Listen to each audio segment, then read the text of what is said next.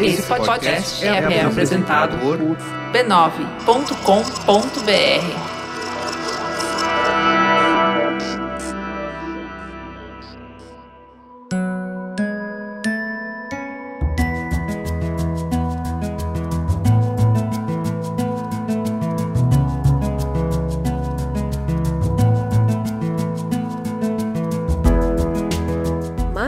Mamileiros e mamiletes, bem-vindos ao nosso espaço semanal de diálogo de peito aberto.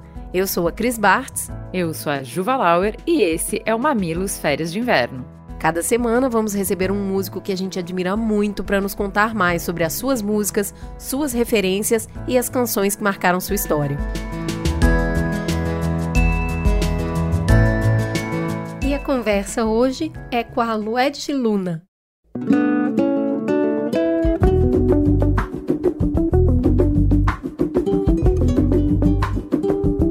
Lued, muito prazer te conhecer. Por favor, se apresente para os nossos ouvintes. Quem é você na fila do pão? Olá, olá, Cris. Satisfação. Eu sou Lued Luna, cantora e compositora baiana. É, nascida em Salvador e morando em São Paulo já há oito anos. Sou mãe do Daio, que vai completar agora três anos. É, sou empreendedora também. É, sou mulher esposa do Zudzilla, filha de santo. São um tantão de coisa, mas o que eu mais tenho sido ultimamente é cantora mesmo e mãe do Dyer. Maravilhoso. Eu queria começar por esse começo que você falou de onde veio, né? Você nasceu no bairro da Cabula, em Salvador, ganhou o nome da primeira rainha africana da etnia Lunda, lá do século XVII, ou seja, nome de peso, né? Vem de uma família que não é de músicos. Me conta como é que foi escolher esse ofício de cantora por amor, mas também para se bancar. Como é que foi isso em casa? Teve resistência, teve apoio? Como é que foi para você? Foi um caos, assim, porque na verdade eu sou, eu, como, como eu disse, eu sou de Salvador, que é uma cidade extremamente musical. A minha casa também era muito musical, embora meus pais fossem funcionários públicos. É, era uma casa muito musical. Eu tinha um tio que, que tinha uma banda de reggae. Meu próprio pai fazia parte de um grupinho ali, dos amigos do trabalho, tocava um, uma percussão, né? E a música foi me alimentando assim a alma a vida inteira. Eu sempre compus, desde criancinha, sempre cantei dentro do banheiro, sempre foi minha brincadeira predileta.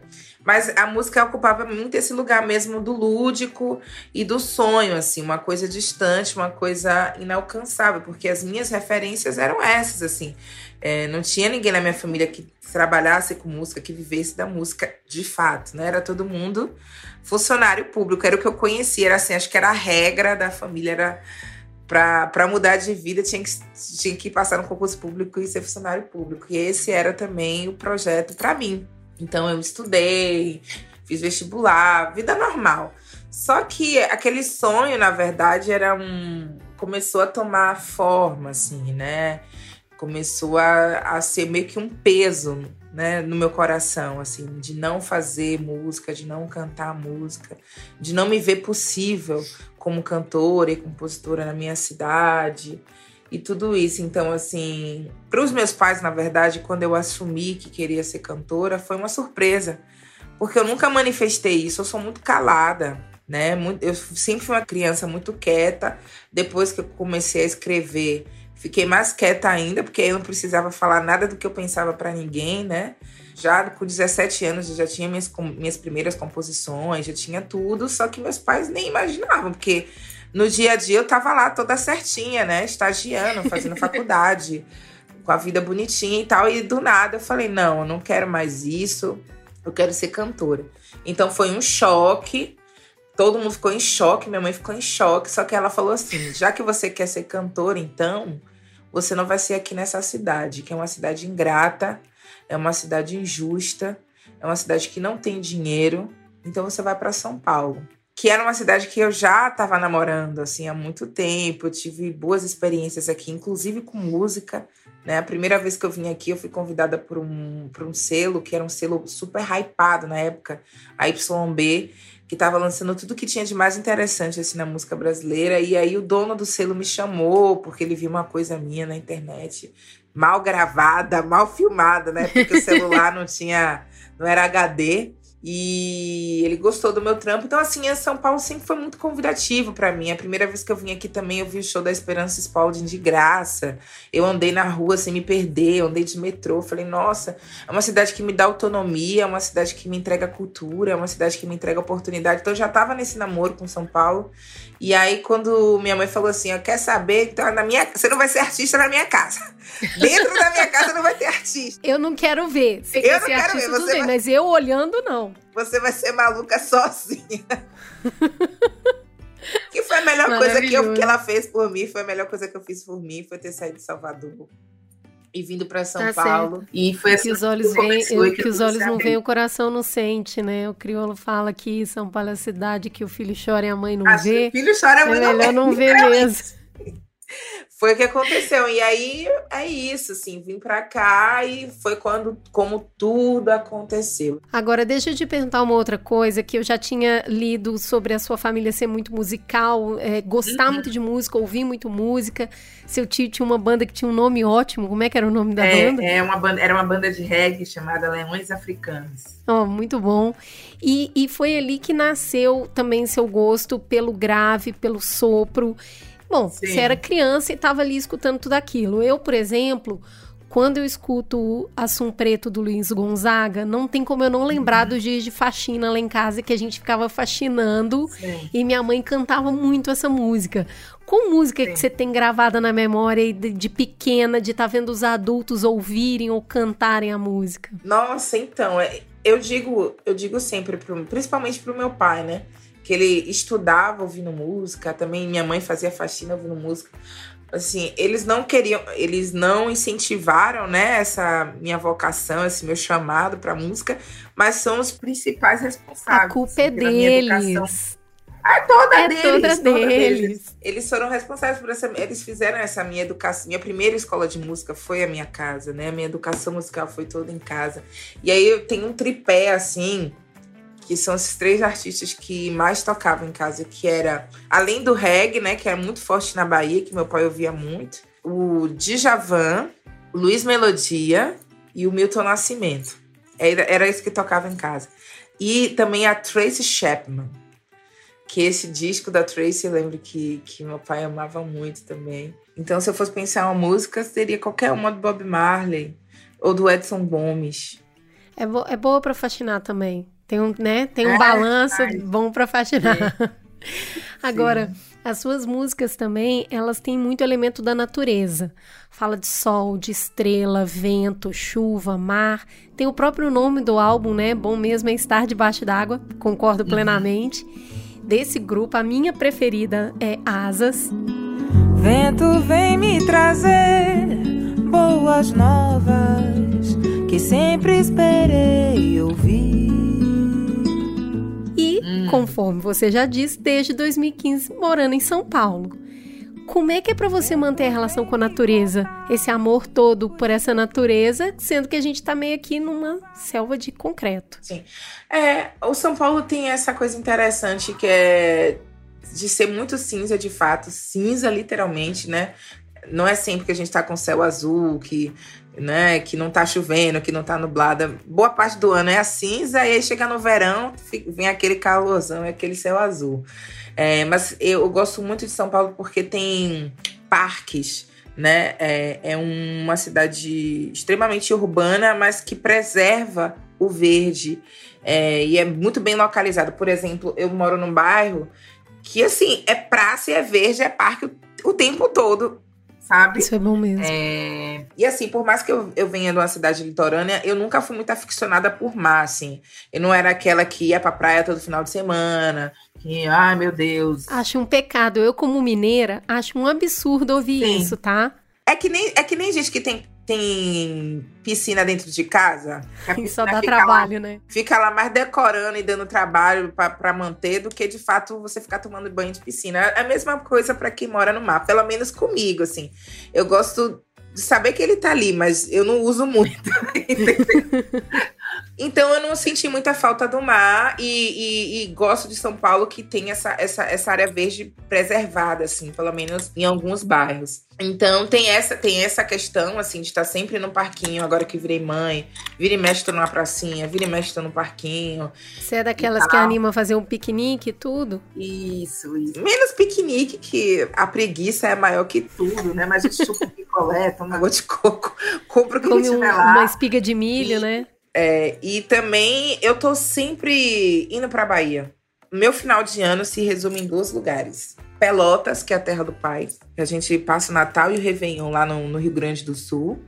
E Pelotas é uma cidade que não tem mar nem nada, mas tem uma lagoa, tem areia, uhum. tem verde, tem. Enfim, a gente aluga uma casa lá. E depois a gente vai para o Nordeste, para Salvador, para a casa dos meus pais também, ou a gente vai para Embaçaí, que é rio e mar e verde. Então tô sempre me alimentando assim da natureza porque eu fico basicamente de dezembro até quase carnaval no Nordeste, entre o Sul e o Nordeste. E são dois extremos, né? É interessante dois. que dá para beber de duas culturas muito diferentes. Uma época é. eu trabalhei em Pelotas, aquele pessoal que ama fazer um mestrado e um doutorado. Todo é... mundo que você tropeça na rua tem um mestrado e um doutorado, Não, um negócio impressionante. É a UFPEL é, tipo assim, referência em várias coisas assim, no Brasil, né? É uma universidade uhum. muito boa. É, virou, de fato, um, uma cidade estudantil, que vai gente do Brasil todo lá estudar. Então, é uma cidade do interior, mas com um jeitinho de de, de capital, assim, é bem viva Pelotas. E fora que para comer é muito bom, os melhores doces, os melhores X, os melhores churrascos, é mesmo. os melhores Maria. X coração Chega muito do sul. Só de lembrar. que gostoso. E, e, tem uma outra questão também muito presente nas suas músicas, que são a fé e a espiritualidade, né? Uhum. Tem bastante nas suas canções desse grupo. A minha escolhida é, é o Guntê. Diz a quem manda que é difícil Iemanjá mandou dizer que se atravessa algum feitiço, sua espada é mão de fé. Que é com a Magil, que eu achei que ficou maravilhosa, lindíssima. Agora, a gente é um país que, na sua maioria, não só despreza, como tem medo das religiões de matriz africana. Uhum. Como é que essas músicas suas são recebidas pelo público? Então, isso é muito curioso, assim.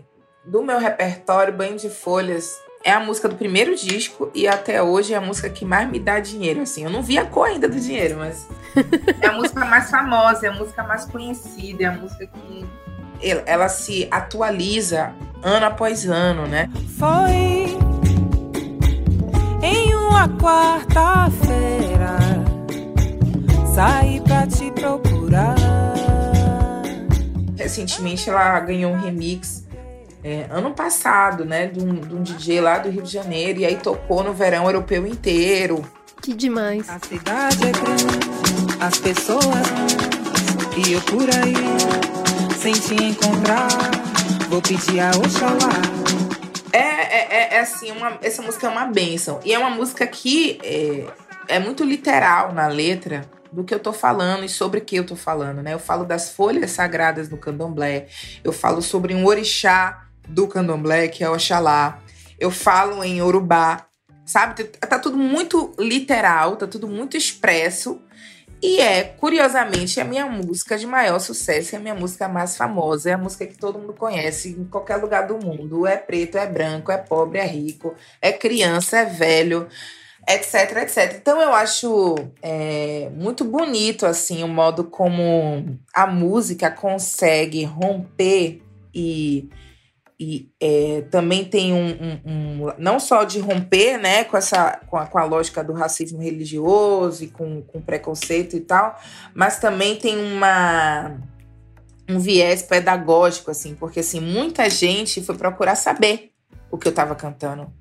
Ah, o que é pababá? O que é Oxalá? Aí já descobre a religião, ou até entra para a religião. Várias, várias vezes eu, eu recebo mensagem na minha DM de gente assim, pô, eu não sabia nada do candomblé, mas graças à sua música, ela me tocou de tal jeito que eu fui procurar saber, fui procurar um pai de santo e agora eu tô fazendo santo e tô aqui entrando no roncó e venho te, venho te agradecer, que foi através dessa canção que eu entrei para encontrei minha espiritualidade, minha babá. Enfim, é cada história, assim. Então, é, eu acho que a música é fundamental, assim, em, em vários sentidos sentidos, mas essa canção em específico, ela rompe com todas as lógicas, com, todo, com tu, todas as regras, assim, com tudo que poderia tinha tudo para ser uma, uma canção rechaçada e a canção mais celebrada no Brasil é tocada em samba, sabe? Então o poder é a, da arte, né? Essa é a força, é o poder da arte e a força também da espiritualidade. Porque uma canção que leva tanta coisa boa para as pessoas, anima, as pessoas voltam para acordar de manhã, mudam o humor, saem da depressão, saem da ansiedade. Uma canção com tanta potência transformadora e positiva é, associado a, uma, a, a, um orixá, associado a uma religião. Então, assim, não é possível que a religião seja negativa. Se o que, ela, o que eu tô sentindo e o que tá transmitindo é uma coisa boa, entendeu? É nesse sentido que muda, muda a chave. É por isso que as pessoas vão procurar saber, é por isso que as pessoas ressignificam o, o que é o candomblé e o que é. Então, essa canção, acho que é uma canção, assim. A canção mais festiva, mas é a canção mais militante. É a canção que mais cumpre um propósito assim transformador na, na música. É, é Corroborando com o que você está falando, eu lembro quando eu era jovenzinha e, e escutei na rua, não era em casa, mas escutei Banho de Manjericão da Clara Nunes. Hum. E fiquei assim, gente, mas por que, que a moça tá tomando banho com tempero? E eu lembro direitinho de buscar saber o que, que era aquilo. E é justamente o que você tá falando. Aí você descobre, nossa, tem uma religião, isso aqui serve para outras coisas. Que interessante, olha essa, esse, uhum. esse ritual de bênção, de limpeza. Então, eu acho que leva mesmo. É, é, a curiosidade que vai levar ao desbravamento de um novo universo e quando a gente se conecta via arte, é muito difícil depois não gostar. Depois que você descobriu, não, agora eu não vou gostar mais, porque eu descobri sim. que é um negócio que não pode. Não, já pegou, pegou, já no, pegou, no coração, sim. na emoção, sim. e aí não tem mais jeito. É muito bom isso.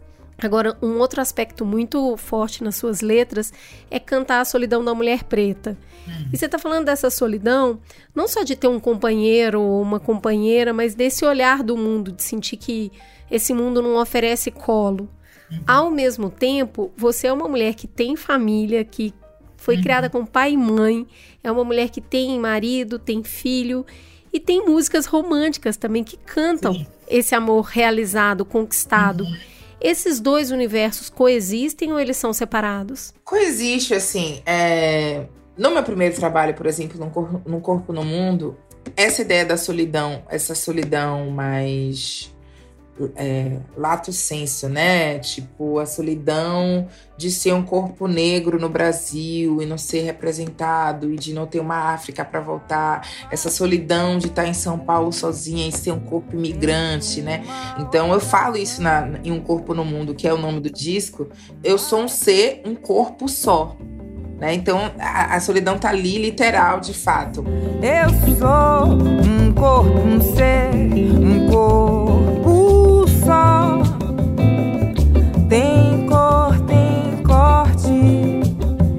a história do meu lugar. Mas depois, nos outros discos, né? Eu busco ressignificar essa solidão e, essa, e construir um outro imaginário para o que é a experiência de um corpo preto feminino no mundo e, e, vivenciando o amor, né? Nos outros dois discos que eu tô falando literalmente de amor, que é o Bom Mesmo Está Debaixo d'Água e o Bom Mesmo Está Debaixo d'Água Deluxe, já não é mais só sobre solidão. Aí é como você disse, aí eu trago amor romântico, aí eu trago amor desejo, eu trago o amor... Sensualidade, uma sensualidade proibido. assim...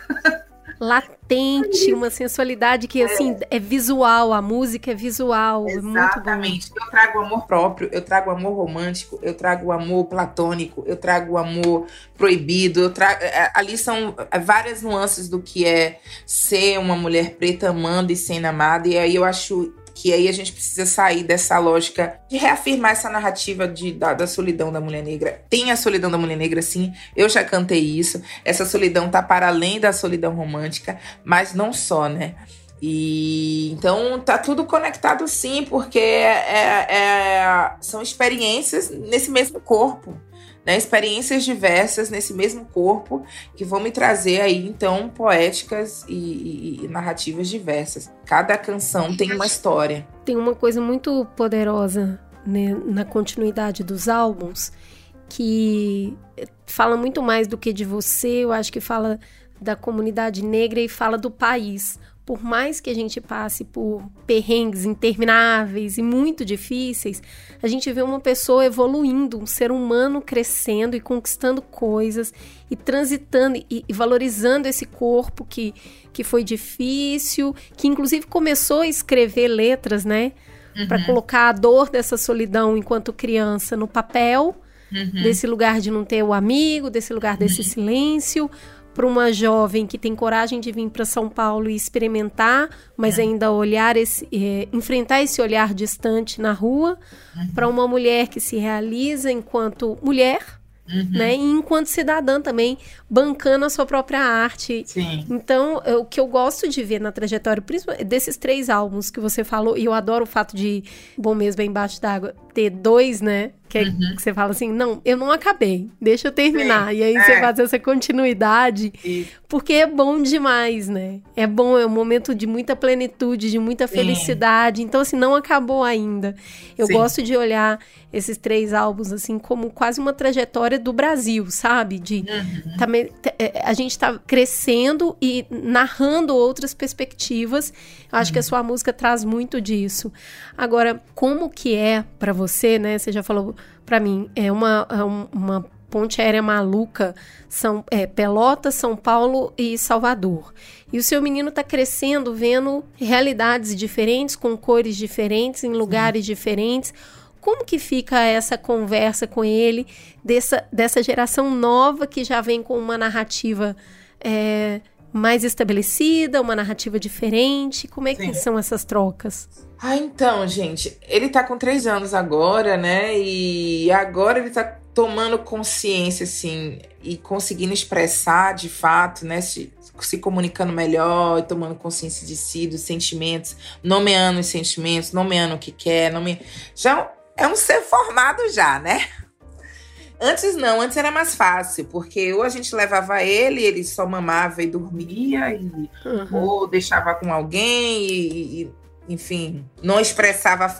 Eh, talvez era uma coisa que a gente intuísse, que ele sentisse se a saudade e tal, mas isso não era dito. Hoje já tá mais difícil lidar, porque ele diz: quero ir embora. Saudade do papai, saudade da mamãe. Então a gente tá no momento, eu e meu companheiro, de transição, assim, de compreender que talvez seja o momento de incluir ele mais na nossa rotina, né? De levar mais para as viagens.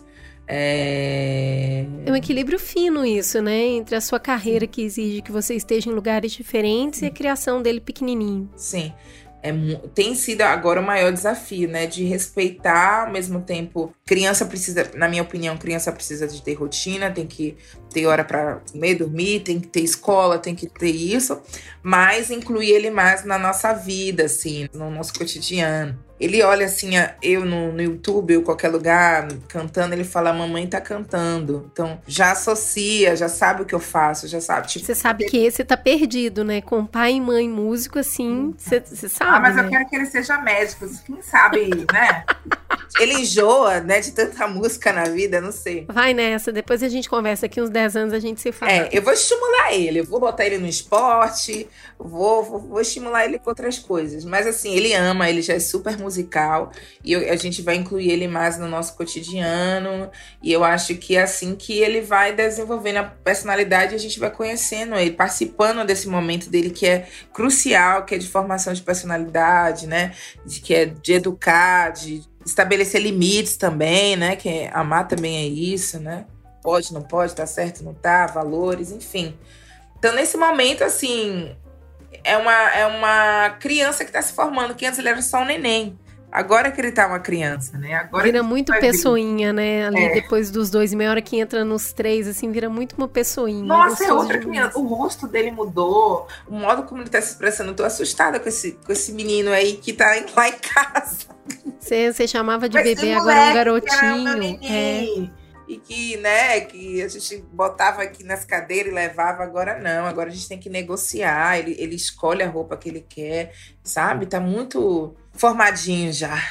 Que delícia, que bom. Eu queria conversar agora um pouco com você sobre as influências dessa música hoje no Brasil, para além das influências que você teve em casa, o que que influencia suas canções? Quem Quem você ouve no Brasil que você fala assim, nossa, que delícia. E queria ter feito isso. Tem?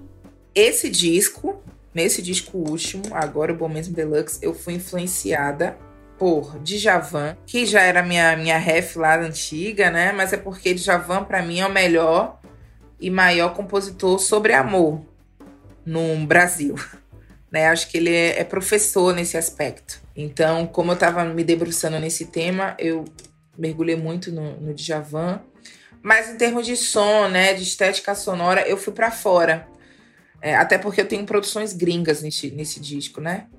Então eu me inspirei muito na Cleo Sol, que é uma cantora e compositora lá de Londres, e na Solange, que é a irmã da Beyoncé, Solange Knowles, que não é tão conhecida como a irmã, mas é genial, assim, né? estética visual, estética sonora, a gata é muito diferenciada.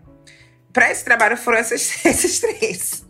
Que delícia. Agora, assim, na vida, assim, na vida toda, assim, no meu primeiro disco, por exemplo, eu me inspirei muito no Tigana Santana, que é um cantor e compositor baiano, na Virgínia Rodrigues, né? No, no silêncio, assim, nessa música mais minimalista, mais silenciosa. Foram nesses dois. Me conta um pouquinho dessa da influência, da sua descoberta da musicalidade de Angola e de Cabo Verde. Como é que foi é, começar a ouvir isso? Quem dessas, dessas vozes você gosta e te representa? Ah, claro, também é, no Corpo no Mundo é muito a Mayra Andrade, Sara Tavares.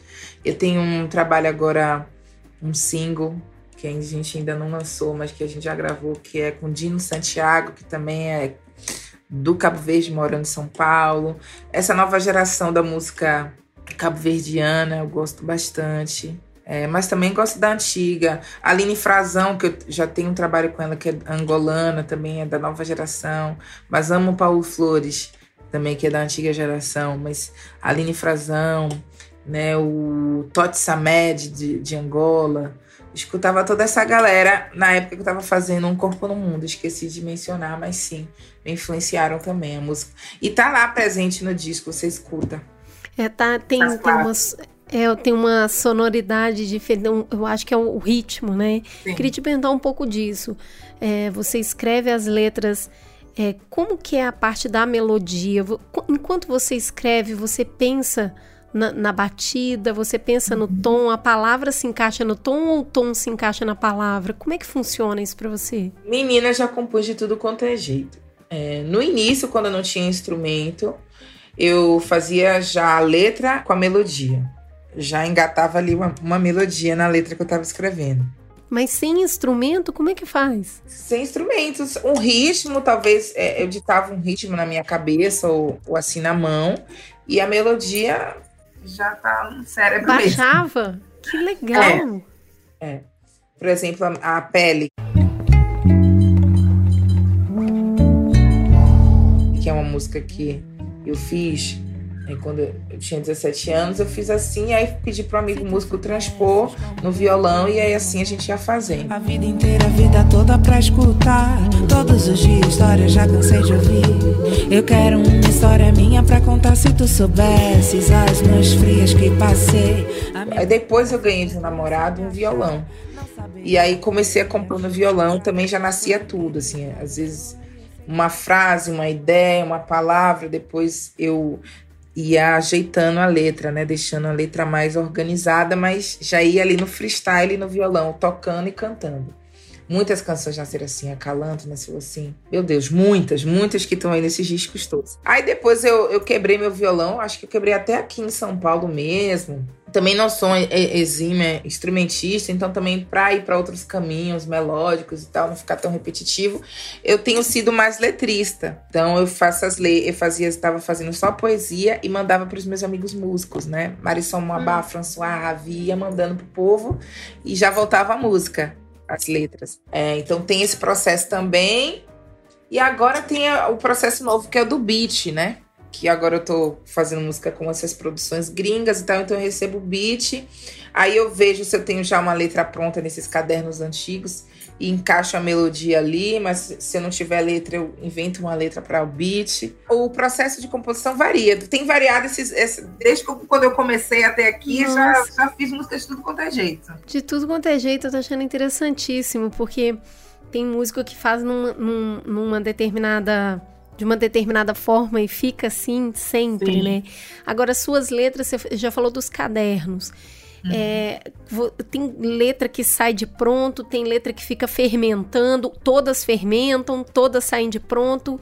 Como é que como é que você lida com o tempo da canção de escrever uma letra e depois olhar para ela e falar tá pronta? Em termos de letra, eu, eu mexo muito pouco. É raro mexer nas letras. Só quando eu vou mexer nesses cadernos antigos e vejo que talvez a métrica ali não dê muito certo, ou, tem, ou ficou longo demais aquela poesia, aí eu posso cortar uma coisa ou outra, mas via de regra eu escrevo e pronto.